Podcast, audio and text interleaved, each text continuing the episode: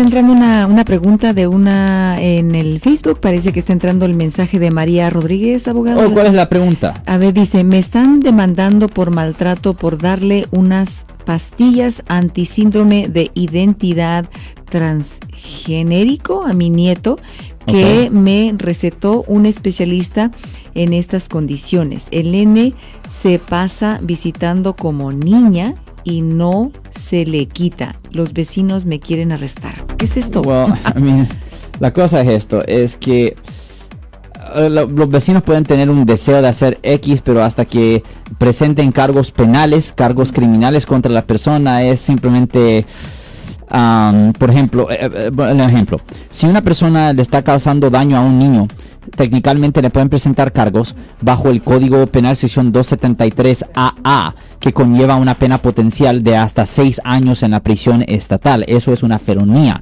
es un delito grave.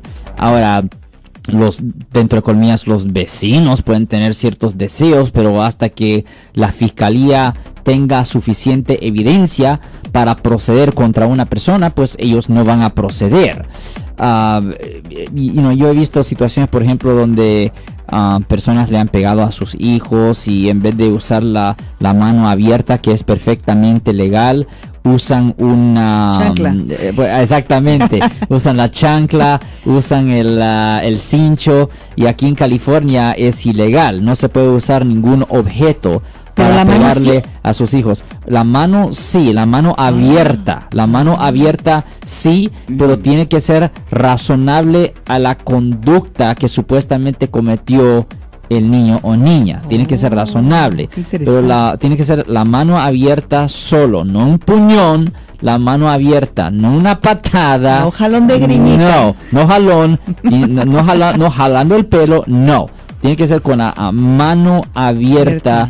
Y tiene que ser razonable en comparación a la infracción que supuestamente cometió el niño o Pobre, niña. pobre la persona que tenga la mano grande, ¿no? Yo soy el abogado Alexander Cross. Nosotros somos abogados de defensa criminal. That's right. Le ayudamos a las personas que han sido arrestadas y acusadas por haber cometido delitos. Si alguien en su familia o si un amigo suyo ha sido arrestado o acusado, llámanos para hacer una cita gratis. Llámenos para hacer una cita. Ese número es el 1 800 530 1800. Estamos aquí en toda la área de Bahía. 1-800-530-1800. Y como siempre, por casos criminales, casos penales, damos la primera cita gratis en nuestra oficina. Siempre estamos aquí todos los martes y viernes a las 12 y 35 respondiendo a sus preguntas con respecto a los casos penales. Y también nos pueden hacer preguntas en nuestra página de Facebook Live.